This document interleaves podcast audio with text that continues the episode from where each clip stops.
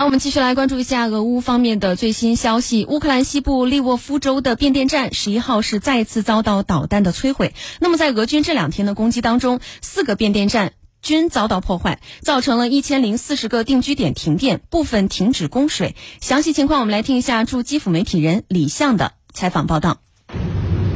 俄罗斯持续对利沃夫地区发动导弹袭击，打击当地电力基础设施。当地的一个大型变电站两天内再次遭到导弹袭击。В тому числі Львівщина. Якщо брати вчорашній день, то тільки на 导弹袭击利沃夫州，仅在昨天就有十五枚的导弹袭击，其中七枚给拦截。今天又有十多枚导弹。如果利沃夫遭到打击，破坏会很严重。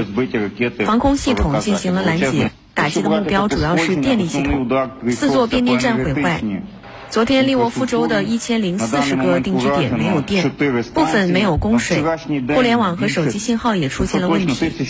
早在十月十一号的上午，当地百分之九十五以上地区都已经重新通电。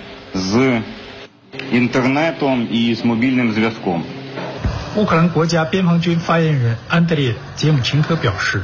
关于北方将遭再次入侵的信息是虚假信息，传播的目的是制造恐慌情绪。在乌克兰附近的阵地，白俄罗斯军队没有加强，北方边界局势可控。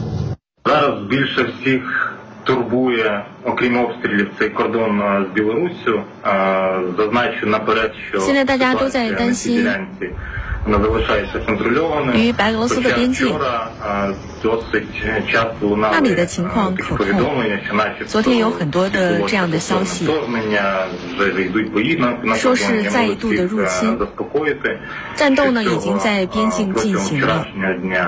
我可以向所有人保证，这不是昨天发生的，也就是说这是不可靠的消息，是想在乌克兰民众间制造恐慌。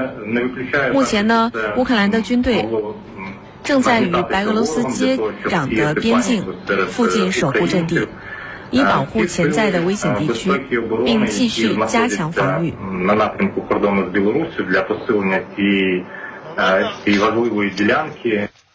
乌克兰总统泽连斯基十一日在 G7 峰会上提议，在乌克兰与白俄罗斯边境部署维和人员，以消除卢卡申科的任何挑衅。白俄罗斯的不确定性是北方随时存在的危险因素。